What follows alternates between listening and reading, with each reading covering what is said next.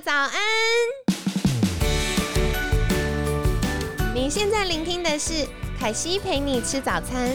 本集节目由好时好时提供，每天十分钟陪你吃早餐，聊健康。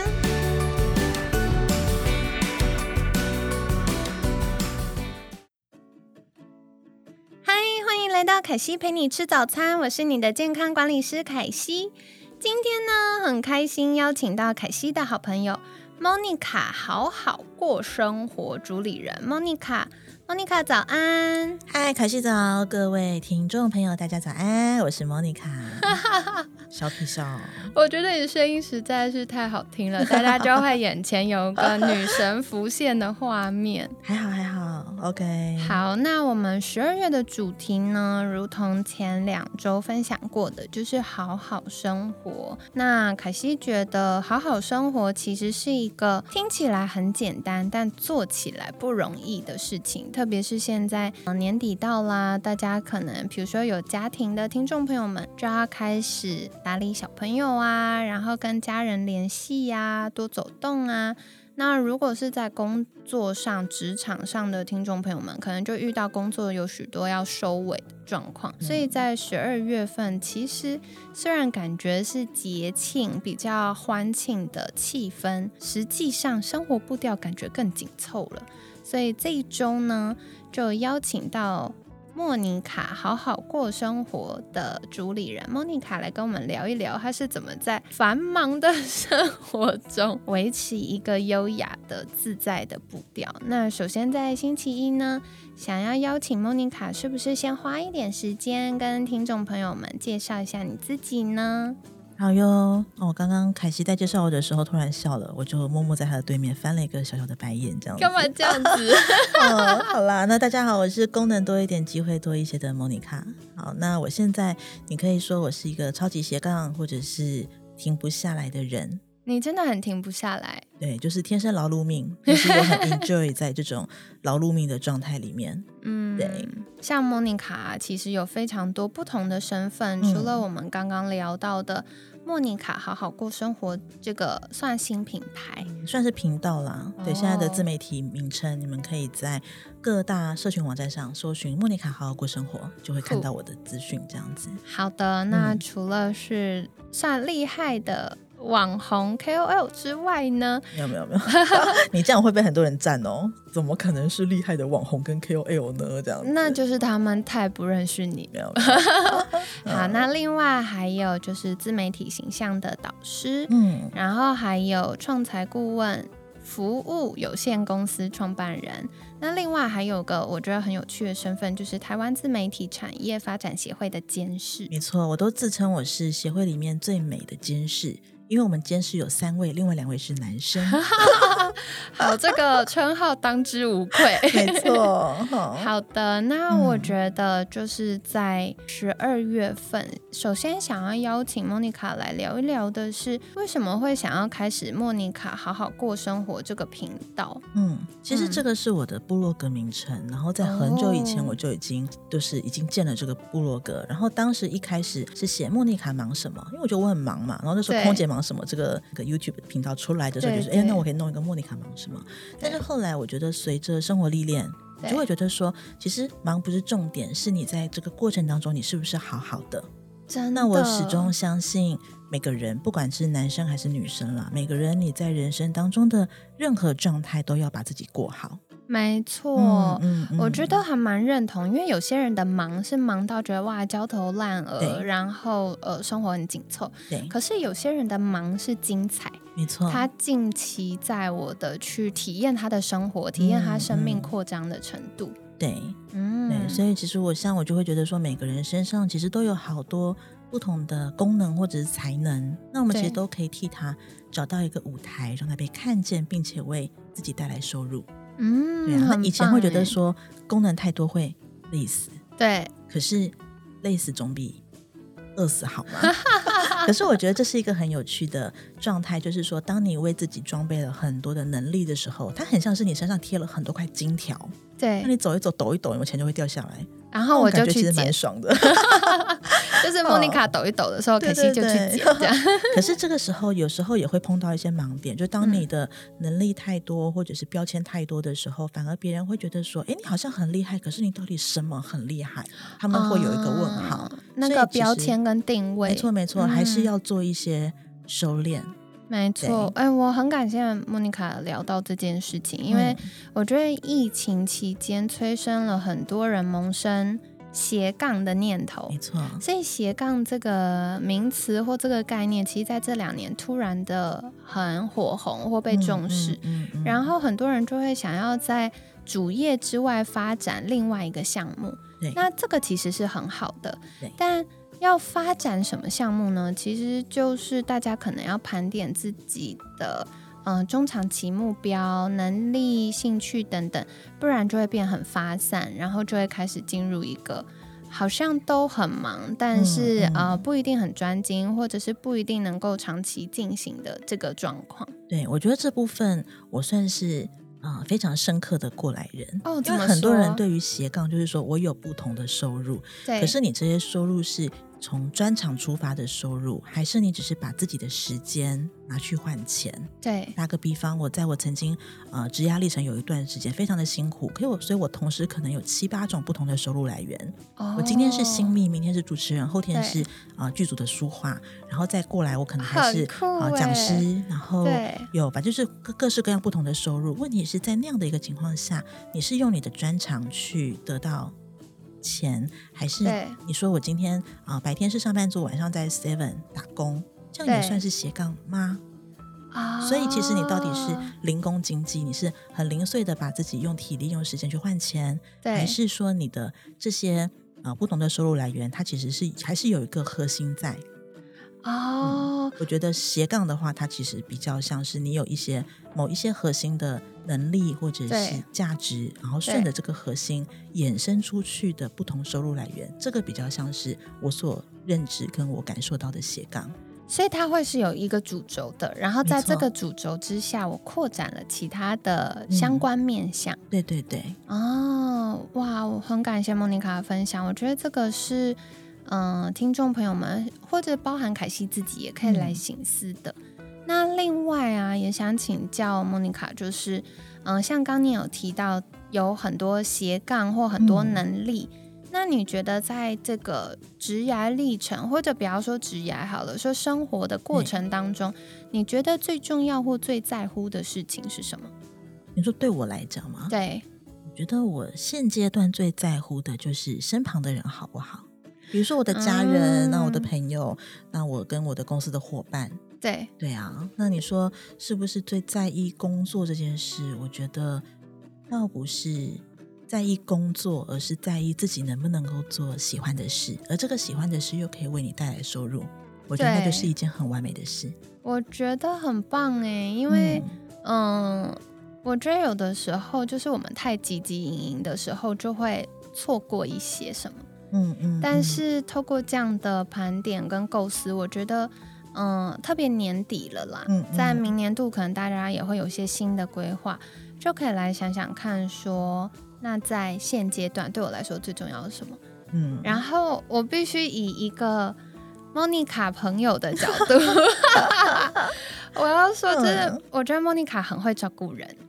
然后，嗯，我觉得大家跟你相处的时候是温暖的，嗯嗯。可是另外一方面，我也想要问的是，你在照顾人的过程中，你会不会觉得它是一个必然？因为像我们有些听众朋友，他就会说他喜欢享受照顾人，但有的时候那个，嗯，身边的人也习惯成自然的时候，他就会变成一个负担。嗯，没错。其实这个东西很有趣。我曾经有一个阶段是这样，因为可能过往在家庭或者是以前的这些生命当中的历程，我也是一个照顾者的角色。你看，我是长女嘛，所以下面就有弟弟妹妹要照顾啊，对，或者是说，嗯，很习惯去承担一些事。嗯，那当这些事情我来久了以后，它变成自然的时候，你知道，就会有一种心态是。为什么都是我做？哦，凯西，我帮你这么多，你怎么没有感谢我？或者是你怎么什么什么好的没有想到我，然后找就是有问题才会来找我，其实就会有一些这种小宇宙，不就是叫小剧场，然后不开心。嗯，可是我觉得前两年我自己做了一个练习，我觉得也很谢谢我们共同的好朋友啊，Amy 那时候她陪伴我走过一个阶段，就是说其实这些付出，如果你付出而得到的，不管是成就感或者是。这种正面的感受是来自于别人的回馈，那其实你会很不开心，因为别人不见得会给予你你期待的回馈啊。没错，我觉得要要别人的回馈可以刚好打中我们的点，其实蛮挑战。没错，而且其实人跟人之间的互，当然这个互动它是互相的，对。可是，在互相的过程里面，到底谁多谁少？那没有人。能够完完全全理解另外一个人的需要，或者是他希望用什么样的方式得到回馈，所以也许我觉得我在这个当下已经跟你说谢谢你了，但也许你觉得不够。对对，所以后来我就转了一个。方式是说，在我自己觉得舒服的情况下，我给予这些协助、帮助跟照顾。没错，就有点开玩笑说，你如果借朋友钱，你就不要期待这个钱会回来，类似这种概念，你知道吗？所以就是说，在我觉得舒服的状况之下，OK，你需要帮助，刚好我的时间或者是我的能力允许的情况下呢，我可以给你任何我觉得舒服的帮助。嗯，但是在这个帮助之后是没有带任何期待的。嗯，当然可以负面的讲说不期不待没有伤害哦。可是我觉得在这样的情况下，第一件事情我是舒服的，因为是在我觉得我允许的情况之下，我觉得舒服的情况下，勉强的，我给予帮助，而这个帮助后续它会有什么样的种子，我不去预设。那当然，你也会透过这样的互动当中，你会发现说，哎，有一些人他是很懂得感恩的，或者是很懂得互相的，所以当你帮助他了以后，也许在未来的某一些时间点，你也会。得到他给你的回应，这个回应可能是，嗯，任何的啦，不管是你说感谢问候，或者是有一些呃机会，那在这个时候你就会觉得说，哎，我们是可以维继续维持这个关系。对对。但是有一些人他可能是得到了你的帮助之后就船过水无痕，或者他觉得这是理所当然的，那也许我们就一次两次三次之后，那未来就谢谢再联络。对，但是这些都是在自己觉得舒服的情况下，你愿意。这样子为对方付出，所以不管后面的结果怎么样，你自己就可以去评断说：好，那这个人我就把他放在这样的位置就好，保持这样的距离，或者是你觉得哎，这人真的是只会吃你的、用你的、抓你的资源，但是没有办法给你任何的回应嗯的话，那也许我们就慢慢的保持一些适当距离。对，对呀。我觉得刚刚莫妮卡分享到一个很棒的，就是用一个自己舒服的方式、跟状态、跟距离，嗯，去做我们想做的事，嗯。然后我觉得这段时间，可能不知道是年底到了还是怎么样，突然大家很多在讨论情绪勒索。嗯那情绪勒索可能是原生家庭的影响，可能是嗯男女朋友或配偶的影响。然后或者是公司的属下、上司等等的影响，那我觉得最好的方法就是我们要有适度的界限，然后自己是舒服的，就可以嗯照顾好自己的情绪，然后也不会对对方有过度的期待。嗯，那接下来也想再请教 Monica，就是刚刚有聊到你有很多斜杠的能力，那你觉得？这几年你比较专精的专长领域大概是哪些呢？嗯，这几年我累积下来比较显著的几个功能啊，第一个是形象啊，因为今年是我教形象的第十四年。呃，不想我我我是我我出道早，对，因为现在才 二十八。对，没错，我大概嗯十岁就出来分享形象了。可以可以，保养彩妆、美姿美仪啊，穿搭。那我觉得后来的形象反而更是内在这件事情。不是外在的，你穿什么？因为有时候气质是比你穿了什么更重要。我有感受到莫妮卡很谨慎用词，对，因为我怕等下又引引起一些战火。噔噔，不会不会，我们很和平。没有啦，其实就是我觉得，因为形象它有不同的面相啦，对啦，从你看到的你的外在形象到你的内在形象，甚至是你的价值观，所以我其实这几年反而是更聚焦在。内在形象这件事情，然后以及啊，第二个标签就讲到社群跟自媒体。所以在这个部分，你在自媒体上呈现的形象，跟你自己私底下的形象，是不是可以有一致性？对，OK。那第三件事情就是影像的部分喽。你看，像啊做影片，然后或者是做直播，那这种影音的部分，也算是我在这几年累积下来的专长。嗯，很棒。然后，嗯，其实凯西觉得，如果在明年度希望在生活中或事业上有一些新的开展的朋友们。